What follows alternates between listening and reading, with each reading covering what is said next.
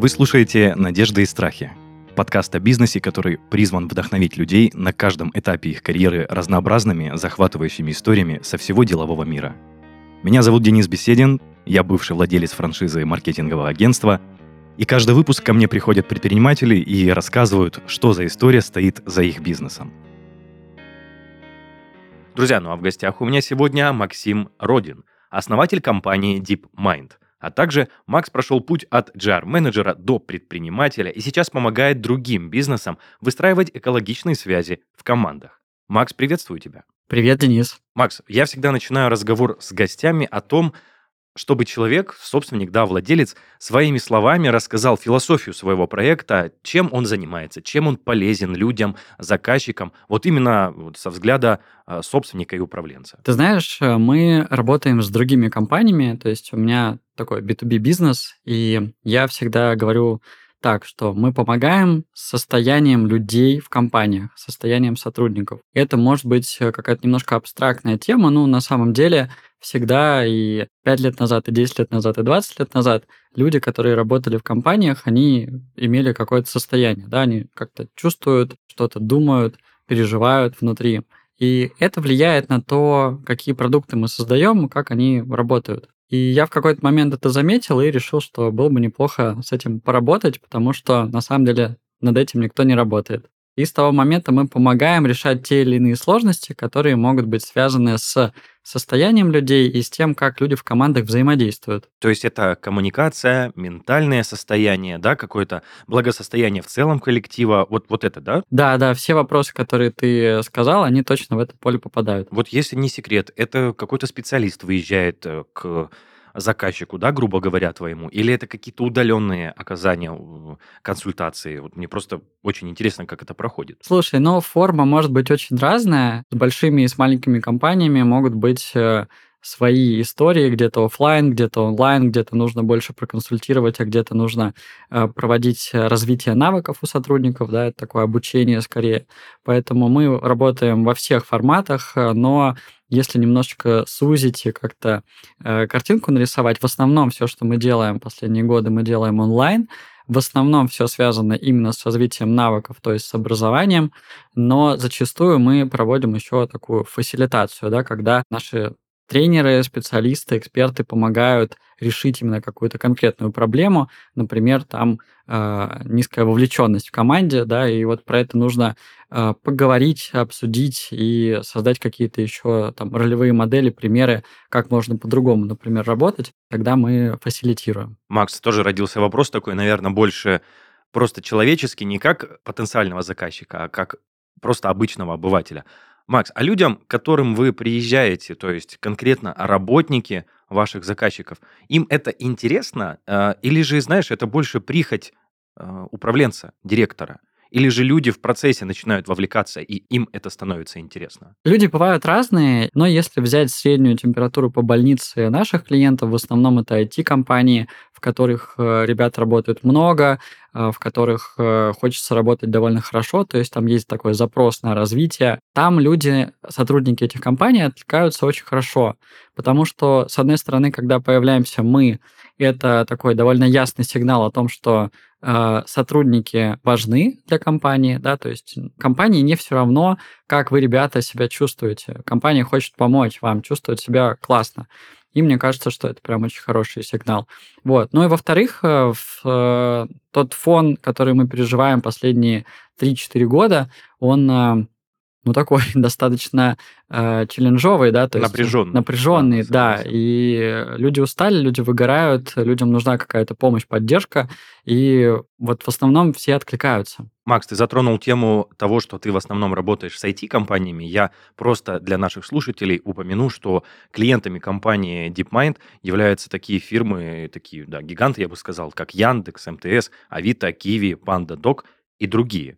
Э, и сразу же приступлю к следующему вопросу. Макс, а твоя команда, твоя компания не решает какие-то организационные моменты? То есть, возможно, в команде неправильно выстроена какая-то лестница, да, я имею в виду иерархическая, то есть кто как с кем общается, возможно, где-то есть пробел, ну, то есть где-то не хватает какого-то звена конкретно?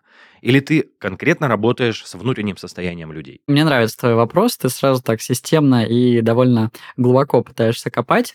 Действительно, когда мы говорим про то, как человек э, в компании или в команде себя чувствует, э, может показаться, что нужно, знаешь, там подвинтить, подкрутить какой-то один болтик, но когда ты действительно идешь и начинаешь это делать, то там за, за болтом вылезает еще 10 разных проблем. Вот. И за те 5 лет, которые мы занимаемся благополучием сотрудников в других компаниях, я для себя сделал уже такую схему или модель, что есть э, навыки, да, есть непосредственно то, что люди умеют делать со своим состоянием. То есть, если я испытываю какой-то стресс, могу ли я, например, потом от него восстановиться быстро, да, или не могу. Это мои внутренние навыки. Есть э, процессы, то, как в целом в компании все работает, и вот если там какая-то лестница, да, э, вызывает очень много напряжения, как ты сказал, то это вот условно процесс в компании, который тоже можно как-то править. И есть культура. Это то, как принято в компании жить. И на каждом э, этаже этой системы или в каждой сфере да, есть, конечно, безусловно, свои задачи и свои проблемы, которые можно решать. Но когда мы говорим про э, ситуацию целиком, это большой вызов, да, то есть ты не можешь, к сожалению, как там отдельный человек, он не может сразу пойти и свою жизнь полностью там переделать как-то и решить проблему и питания, и движения, и там добавок каких-то. Обычно эффективные модели предполагают там, маленькие шаги. Вот так вот работает. По сути, с компаниями то же самое. То есть э, мы даем иногда какие-то рекомендации, связанные с процессами или с культурой, но в основном сейчас тот уровень развития компании, корпорации, да, он э, предполагает то, что людям в первую очередь нужны навыки и вообще направление внимания на то, как они себя чувствуют и что они могут с этим делать. Но, безусловно, все части системы и все есть единое целое, там можно работать с разным. То есть вот сейчас, послушав наш, нашу небольшую вступительную беседу, я понимаю, насколько глубокая, да, эта работа, что ты вникаешь, да, в головы людей, в работники, помогаешь им в чем-то разобраться, понять и выйти, возможно, на новый уровень мышления. Но э, я думаю, что мы можем плавно переходить к тому, как ты пришел к этой идее, именно созданию компании DeepMind, а, и в первую очередь у меня возникает вопрос. А, я тебя представил как JR-менеджера. Э, я, честно, не до, не, не до конца понимаю, что это такое. Я не до конца понимаю, что ты делал. Давай начнем, да, с самого начала, что вообще вот владение компанией DeepMind, это была какой-то целью у тебя а, задолго до ее основания, или это какая-то спонтанная идея? А, то есть ты к этому шел, может быть, как-то всю жизнь, или как это вообще получилось? Сложно э, в два предложения как-то запаковать э, свой путь, но есть некоторый нарратив, да, какая-то история, которой можно здесь, конечно, поделиться. А, мне кажется, что я был склонен к предпринимательским активностям и к лидерской деятельности в целом довольно э, с ранних каких-то лет. Вот. И в университете уже занимался таким небольшим предпринимательством, делал там программы для студентов и, в общем, стремился э, быть на каких-то активных позициях, на активных ролях. Но у меня не было э, никогда идеи, что вот должна быть именно своя компания, да, свой бизнес. Э, я был в этом смысле гибким человеком. И после того, как я закончил университет, я учился на госуправлении в МГУ, я поработал в таком довольно большом количестве разных организаций, от э, digital-агентств каких-то бутиковых, э, небольших, но прикольных, до того, что вот уже к концу своей такой наемной карьеры, да, я попал на пять лет э, в разные государственные организации, и там у меня тоже была такая довольно широкая экскурсия. Я поработал в Совете Федерации, в Федеральном министерстве, и э, уже заканчивал всю эту экскурсию на должности руководителя в госкорпорации.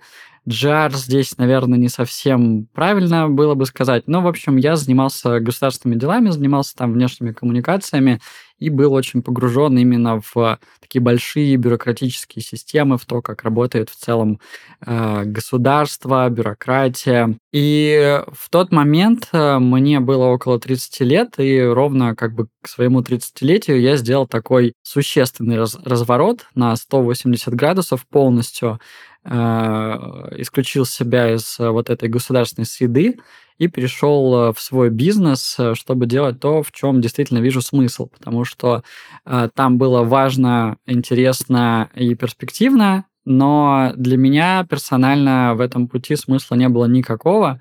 И вот э, в 30 лет через там, череду тоже каких-то небольших внутренних кризисов, а может быть больших, я перешел именно в э, работу над DeepMind. И вот с того момента пять лет уже прошло. Мне вот крайне интересно послушать подробно тот момент, где ты решался, да, уйти с госслужбы, как я понимаю, да, ну, точнее, не с госслужбы, а работа на госкорпорации. Казалось бы, да, это перспективная среда, то есть я так понимаю, что ты был ценен как сотрудник, раз, э, скажем так, ты дошел по карьерной лестнице до руководителя.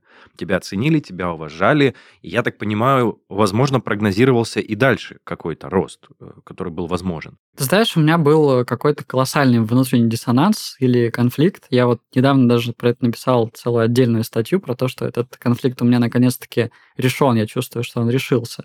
И заключался он в том, что я чувствовал себя не на своем месте, я чувствовал себя не э, вот как раз-таки оторванным от какого-то для меня важного смысла, Потому что, может быть, потому что, э, начиная с 20 лет, я как раз-таки уже э, занимался разными практиками внутренней работы. То есть я попал в 20 лет на свою первую випассану, да, это такая интенсивная медитация. В 25 я пошел на психотерапию. Ну и там дальше потом добавлялось еще много всего. В общем, это был какой-то такой довольно последовательный трек, что ли. Вот с того момента я продолжаю регулярно медитировать, все еще хожу на психотерапию и так далее. И э, я видел, как э, внутренняя работа э, может сильно менять мою жизнь, как она может э, давать мне ощущение вот этого присутствия в настоящем моменте. Пускай это немножко так клишированно звучит, да, но это действительно так. Есть какие-то очень простые вещи, которые дают нам ощущение счастья и наполненности, и вот просто пребывание в том, что есть там прямо сейчас, какое-то замечание того, как хорошо, не знаю, там, мне с тобой разговаривать или смотреть на линию горизонта или там писать какой-то текст, да, это действительно может жизнь очень сильно наполнять. И этот трек для меня был таким питательным, то есть он давал мне ощущение смысла и давал мне ощущение какой-то включенности в жизнь. А то, что происходило на работе, оно было немножечко вопросительным в том плане, что э, вот моя экскурсия по разным должностям и по разным организациям, она очень быстро, ну там за 7-8 лет дала мне полное представление, как вообще устроена там корпоративная жизнь, да, и дала мне очень ясное представление о том, что будет в следующие 10 лет. Вот. И ближе к своим 30 годам я попал на один день рождения такого взрослого человека, и вот как-то через него примерил тоже свой путь и понял, что, ну окей, вот э, я там сейчас руковожу внешними коммуникациями, у меня есть Э, кабинет, там команда какая-то, зарплата нормальная. Вот дальше будет примерно так же. То есть каждый год э, ты делаешь что-то, в чем особо смысла не видишь, и у тебя там, э, если все более-менее успешно, растет условное количество денег, которые ты зарабатываешь, растет какой-то круг людей, к которым у тебя есть доступ, э, какая-то репутация, уважение. А мне это что из этого? Ну, то есть это, это вещи, которые меня не особо привлекали сами по себе. И вот такое положение, э, такая ситуация, она создавала как раз-таки ощущение пустоты и большой внутренний конфликт, что я меняю время своей жизни на то, что меня никак не наполняет. Вот этот конфликт э, решился уходом в то, что для меня действительно важно, и я очень доволен сейчас. К слову про твой уход, Макс, а как отнесся твой непосредственно руководитель или генеральный директор компании, когда ты сказал, что ты уходишь? Спустя столько лет работы на одном месте, нормально ли тебя отпустили, не было ли каких-то, ну, мало ли там, я не знаю, угроз, шантажа, это, конечно, Такие, наверное, вопросы. Но, тем не менее, как прошло прощание? Ха-ха, слушай, ну, на самом деле, угрозы и шантаж э, были, они были с двух сторон. Серьезно? Потому что, да, это, это, это ты так пошутила, а вот оно ровно так и происходило, что забавно. Я был достаточно молодым парнем, мне кажется, 30 лет мне было, вот. Ну, по крайней мере, сейчас я это воспринимаю как такую прям молодость-молодость. Не то, чтобы я сейчас сильно изменился, но неважно. И мне кажется, что я как-то сознательно-бессознательно чувствовал, что все как-то не, не, не классно, и дальше мне это все продолжать не хочется. Люди, с которыми я работал, э, я их не уважал, э, и продолжаю как-то до сих пор не уважать. Поэтому мне кажется, что в какой-то момент вот э, такая обстановка, она привела к конфликту, вот, в котором мы начали ругаться, и это мне помогло, на самом деле, уйти. То есть я сейчас э, это вспоминаю с какой-то радостью даже, хотя в моменте было непросто, но вот э, даже наличие этого конфликта, оно и дало мне в том числе деньги на то, чтобы я мог какое-то время жить, ну, довольно продолжительное время жить, уйдя с золотым парашютом из-за конфликта и э, чтобы у меня было время осмотреться и вообще решить, что я хочу дальше. Макс, у меня следующий вопрос. Э, ты не раз упомянул, что посещаешь а, психотерапию, занимаешься психологической гигиеной а, своего организма, своего ментального состояния. Знаешь, немного отвлеченный вопрос, наверное. Как ты считаешь, насколько целесообразна и нужна психотерапия или какие-то психологические процедуры для руководителей современных, для генеральных директоров, для управленцев, для собственников бизнеса? Кому это нужно, а кому это не нужно? Но ты спрашиваешь человека, который занимается ментальным здоровьем в организациях, о том, нужно ли заниматься ментальным здоровьем руководителем. Конечно, я отвечу «да». Конечно, да. Но я отвечу не только исходя из своей роли, э, я отвечу искренне, потому что мне кажется, что это очень сильно нужно и очень сильно помогает лидерам. И мой опыт э, своего лидерства, ну, в смысле, моего пребывания на, на лидерских позициях, да, и мой опыт общения с лидерами э, за эти пять лет и за работу в, ну, за карьеру его было много. Э, он постоянно как бы мне как-то намекает или показывает, что это очень сложные роли, это очень сложные позиции, и тот максимум поддержки, который мы можем собрать для себя и вокруг себя, он э, нам, безусловно, помогает эту, эти роли выполнять как-то лучше, да, достигать лучших результатов, ну и, или вообще просто жить более какой-то удовлетворенной, качественной жизнью. Поэтому с тем уровнем нагрузки стресса, который имеют современные лидеры, а это, ну, какое-то колоссальное количество, можем там про это поговорить отдельно, то мне кажется, что саппорт или поддержка, она должна быть не только психотерапевтическая, но и много какая другая. Мы сейчас с тобой затрагиваем такие, знаешь, темы, что если у управленца, у владельца бизнеса все хорошо, то и в целом в делах и в бизнесе все хорошо. А можем ли мы с тобой поговорить о коллективе, то есть как связана атмосфера коллектива и успех в бизнесе? Есть ли связь между этим? Да, есть такое исследование, я прям на него, на него люблю ссылаться, потому что оно меня в какой-то момент самого повергло в шок. Я такой, что что ничего себе, это правда так работает. А, в общем, было исследование, которое показывает, что если лидер команды да, или компании находится в сильном стрессе, то это колоссальным образом влияет на доверие и вовлеченность. Ну, то есть там, по-моему, 8 из 10 сотрудников снижают вовлеченность, вот если как раз-таки их лидер находится в стрессе. Почему это происходит? Мне кажется, что это довольно логично, и мы по каким-то своим ситуациям тоже можем вспомнить, да, что ты подходишь к человеку, который явно весь такой напряженный, и у него какой-то свой вот внутренний процесс идет. Да, что ты будешь делать? Особенно, если от этого человека зависит там твоя зарплата, э, оценка результатов твоего труда, ты предпочтешь э, либо удалиться, ну, как-то подождать, пока он там придет в себя, либо ты будешь делать э, в отношениях э, с руководителем ровно то, что он просит. Как бы не, не перечить, ну, вот так вот, типа, просто я делаю то, что нужно. Это не про вовлеченность, это не про контакты, не про доверие. Поэтому э, и состояние лидеров очень сильно влияет на команду, и то, как люди себя чувствуют и в каком состоянии находятся, очень сильно влияет на то, какие результаты они получают. Мне кажется, что это тоже очень нам всем понятно на опыте. Да, если там ты, Денис, сегодня не выспался, ну прям конкретно, то очевидно ты знаешь, что ты будешь хуже вести подкаст или будешь какие-то не очень качественные решения принимать. Вот парадокс э, современного мира состоит в том, что мы это знаем, но ничего с этим не делаем. Ну или делаем пока еще крайне мало. Слушай, да, я с тобой полностью согласен. Позволь, я приведу небольшой пример, подтверждающий твои слова. Это, знаешь, казалось бы, очевидная вещь, но я когда работал в большом коллективе, э, в строительстве нас было порядка 12 человек, вот мы сидели в кабинете, мы все сообща работали, у нас э, во главе, да, сидел наш руководитель нашего отдела, я не хочу никого, конечно же, оскорбить, но был период, когда был один руководитель, потом руководитель сменился. Когда руководитель первый приходил в не очень хорошем настроении, а это было в 95% случаев. Я не знаю, с чем было связано это плохое настроение. Я тебе клянусь, продуктивность всей команды, она падала. То есть, да, казалось бы, работа, она не меняется. Задачи есть задачи. Их нужно выполнять. Э, то, над чем мы работали, оно никуда не девалось. Никакого желания и никакого рвения начинать решать эти задачи не было.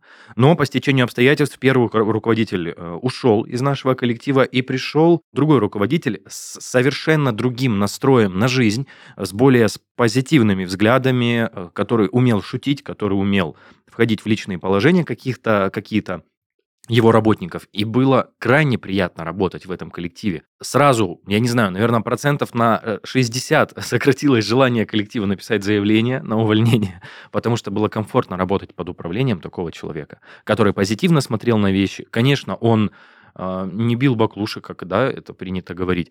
Он руководил, он выполнял свои задачи, но он очень позитивно относился к коллективу.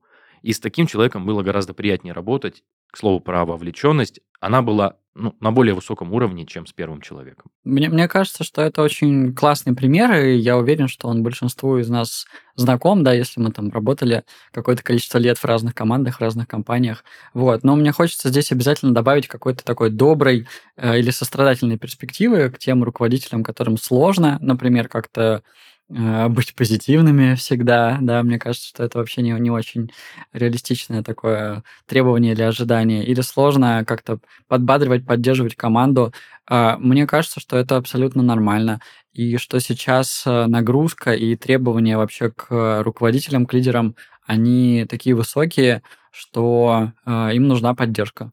Вот. И если что-то не идеально происходит, хочется это прям нормализовать и говорить, что, ребят, ну, это объективно очень сложные задачи. И в большинстве случаев я еще вижу это прям в компаниях, причем даже в крутых, классных, да, там, в самых лучших компаниях, что у многих руководителей особо никто и никогда не учил, как быть руководителем, да, как быть лидером. И считается, что ты вот, тебе в какой-то момент доверили команду, да, там, или какое-то подразделение, ну ты вот и должен просто взять и начать э, им управлять. Ну, это же не так работает на самом деле. На самом деле нам нужны знания, какие-то навыки, какая-то поддержка тоже. Давай все-таки возвращаться, Макс, э, к твоему пути как предпринимателю. Я думаю, мы плавно можем переходить э, к моменту создания твоей компании DeepMind. То есть вот ты ушел, да, с службы, нет, не могу назвать это службы, с работы на госкорпорацию. Как в целом у тебя зародилась эта идея, что ты хочешь э, работать и помогать большим коллективам выстраивать, да, коммуникации, атмосферу.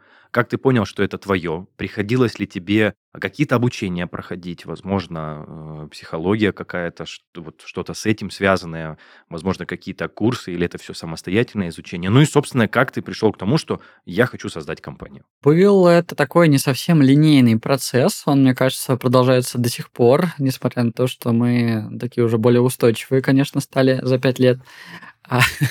Вот. У меня был сильный стресс после того, как я ушел с работы. Даже несмотря на то, что у меня был золотой парашют, э, все равно было понимание, что, ну вот, э, была идентичность, да, идентичность того, что я занимаю там какие-то позиции, делаю какие-то штуки важные. И первый мой импульс был такой, что нужно искать новую работу. Я начал закидывать э, там запросы в разные места.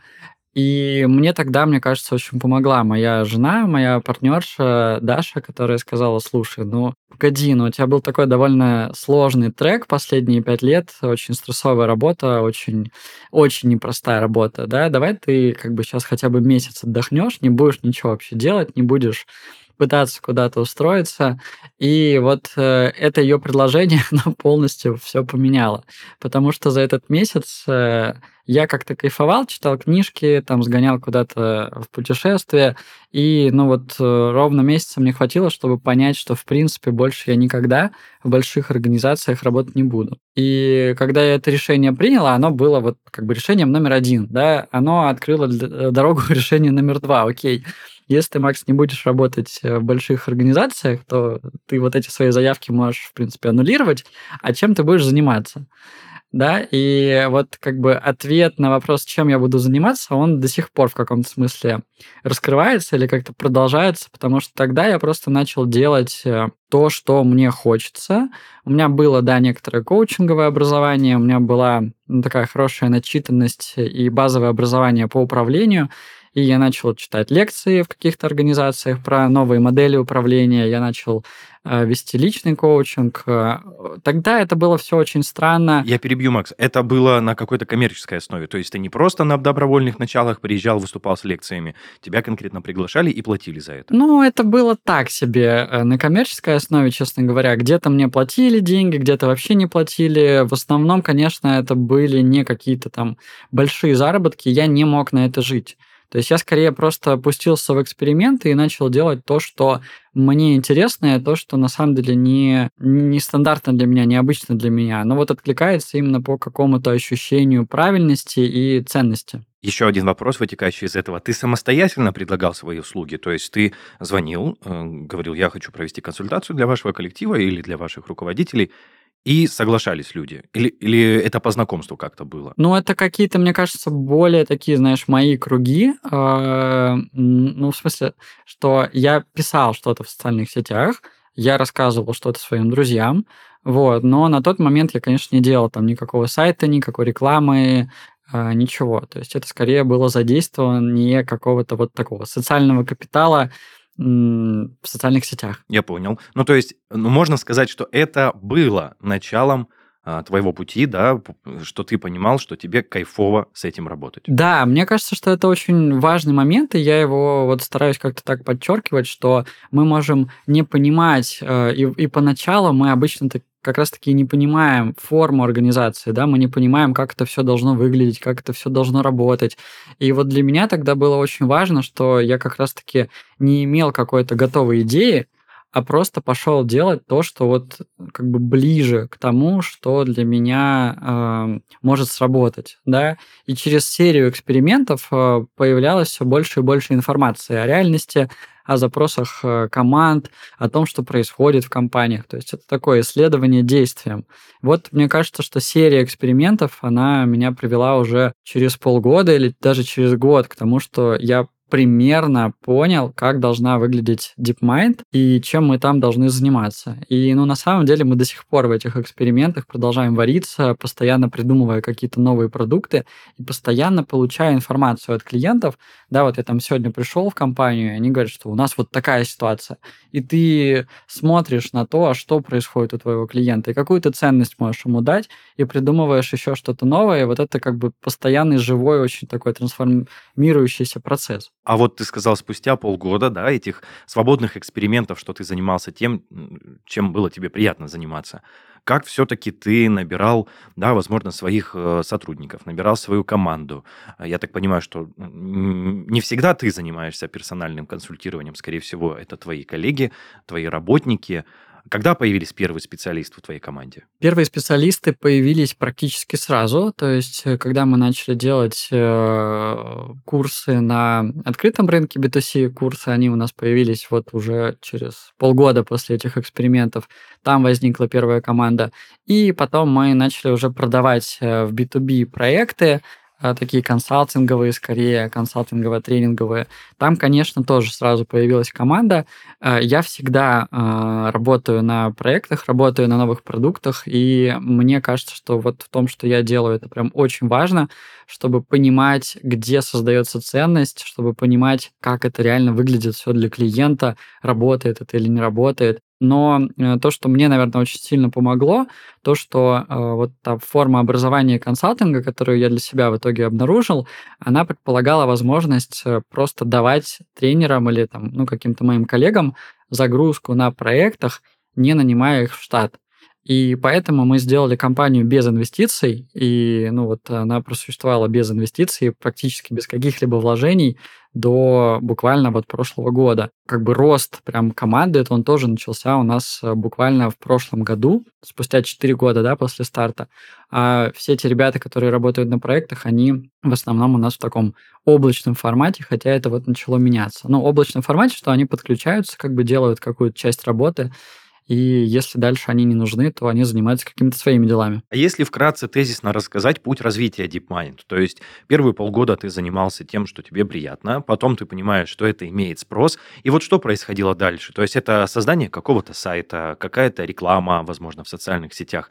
Вот именно, знаешь, путь развития, и как ты пришел к тому моменту, что тебя приглашали, знаешь, такие гиганты, да, как МТС, Яндекс, а, Киви и, и другие? Мне, честно говоря, хочется этой историей как-то делиться, потому что у нас существует очень сильный такой стереотип, и, ну, на самом деле это не стереотип, да, что э, сделать э, что-то без там, связей, без денег, э, без каких-то вот этих внешних ресурсов невозможно. Потому что я сам, когда начал DeepMind, у меня было ну, такое устойчивое представление, что ну а как я могу там в условный Яндекс зайти или в Авито? Меня там никто не знает, я там тоже никого не знаю. У меня круг общения был совсем другой, совсем э, не тех клиентов, с которыми мы в итоге работаем сейчас. И на самом деле у нас получилось сделать, э, вот начать работать со всеми этими компаниями, ровно без всех этих ресурсов, да.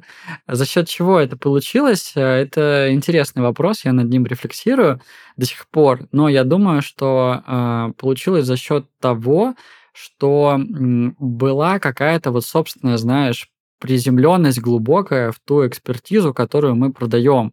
То есть на тот момент, уже на тот момент я там порядка 10 лет глубоко и серьезно занимался внутренней работой, имея какие-то квалификации, какое-то образование, это не, не то, что там было, не знаю, еще одна МГУ, но какие-то курсы у меня, в общем, были за плечами. И то есть я знал, о чем я говорю, я знал, о чем я пишу. И я начал писать, я делал это много, я писал то, что полезное, то, что нужно людям вокруг, а не просто какие-то свои мысли или про свои продукты. И потихонечку уже потом э, я начал там выступать на конференциях, э, на каких-то эфирах э, туда-сюда. Вот. И через такую коммуникацию, через то, чтобы делать то, что реально нужно, в итоге оно вот начало как-то... Маховик начал как-то раскручиваться. Потом, конечно, у нас появился сайт, какие-то, ну, как-то больше маркетинговые активности в систему оформились. Но мне кажется, что это все вторично, а первично это понимать, что ты делаешь, э, уметь создавать ценность и уметь про это говорить. На самом деле сайт или блог это вторично. Надо как бы делать это и, и уметь делать это. Макс, у меня есть еще один вопрос. А, было ли у тебя вот такой промежуток за последние пять лет, когда это называются черные полосы, возможно, какие-то, что ты чувствовал, ну вот не идет, возможно, какой-то спад по клиентам. В целом у тебя опускались, может быть, руки, и ты думал, господи, да, надо поменять полностью вектор направления, сменить род деятельности. Были ли такие не самые приятные моменты а, на твоем пути, как собственника бизнеса? Мне кажется, они продолжаются, и я как-то привык к этим волнам. Вот есть э, такой мем или шутка, да, про предпринимателей, что, э, ну, предприниматель, он вот постоянно идет по канату, слева у тебя мысли, что я куплю себе, там, не знаю, дом в Калифорнии или какую-нибудь яхту, вот, вот, вот еще э, пару лет, и, и все уже это сделаю а справа у тебя я умру бомжом и вообще как бы буду болеть, просто никому не нужный. Э, мне кажется, что э, вот эта болтанка туда-сюда, она вполне нормальна, особенно когда ты делаешь что-то реально новое, да, что э, сложно. Ну, то есть я работаю с идеей, которую я себе придумал и пытаюсь другим людям продать, да, и если я э, сам в ней сомневаюсь, а другие люди тоже в ней сомневаются. И вот это вот постоянно такое, где-то ты чувствуешь, что э, люди такие, да, это оно, давай, а где-то такие, что за хрень? И тебя на этих волнах тоже, конечно, мотыляет туда-сюда. Я к этому привык. Как с этим бороться, Макс? Вот тоже такой момент. Мне кажется, что не, не стоит с этим бороться. Ну, то есть, если ты выбрал делать какую-то штуку, ну, делай ее, пока не получится.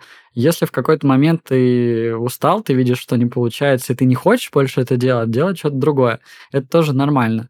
Вот. Но у меня э, есть такой очень глубокий фундамент, из которого я действую. Он на самом деле многим предпринимателям не понятен, потому что я, ну, я прям видел, как я приходил в предпринимательские сообщества, там в SLP, например, да, выступал, рассказывал про ту же историю DeepMind, я говорил, что, ребята, я делаю то, что мне важно.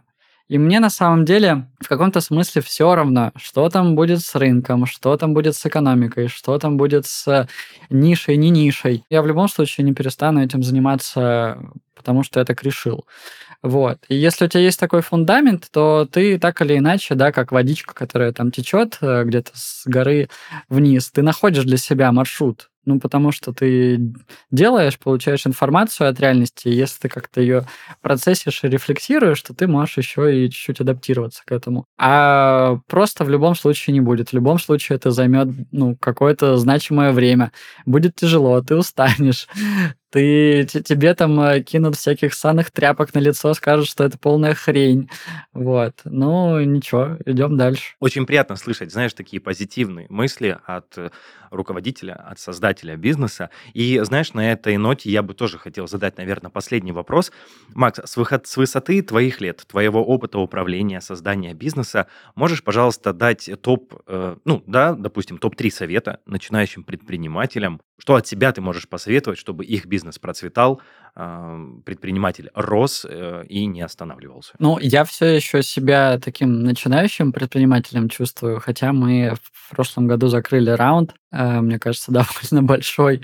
И да, действительно, наши программы идут э, в Яндексе, Киви, Авито, в единорогах американских. Вот, ну ладно, я бы посоветовал точно искать какой-то значимый импульс. Да, вот есть э, всегда у нас что-то, что на самом деле как будто зовет к себе, вот какой-то смысл, какая-то очень э, такая откликающаяся идея, и в обществе принято обычно на это забивать. Да? Там есть очень много таких э, мыслей вокруг, э, что это там никому не нужно, это какая-то фигня, вот есть нормальная работа, да, есть э, какие-то понятные пути, а ты там себе не выдумывай. Вот мне кажется, что очень важно этот, эти импульсы, эти идеи как-то разглядывать, замечать. И если мы хотим что-то э, сделать, да, хотим создать какую-то свою историю, то очень важно именно на эти глубокие импульсы как-то положиться. Потому что если бы то, что я делал, не было для меня настолько важным, я бы это точно уже много раз бросил и не довел бы там э, компанию до того состояния, в котором она есть сейчас, хорошем, хорошем состоянии. Вот, ну потому что это очень сложно, ты, ну, как бы очень много препятствий преодолеваешь на пути, особенно если у тебя нет связей каких-то классных и денег тебе сразу там не дали. Вот, поэтому, не знаю, может быть, это не три совета, а один, да, может, конечно, еще что-то придумать. Но вот э, это ключевое, на мой взгляд, э, искать то, что составляет какую-то суть э, жизни, да, суть ценностей, миссию, и пробовать с ней соединить свое дело.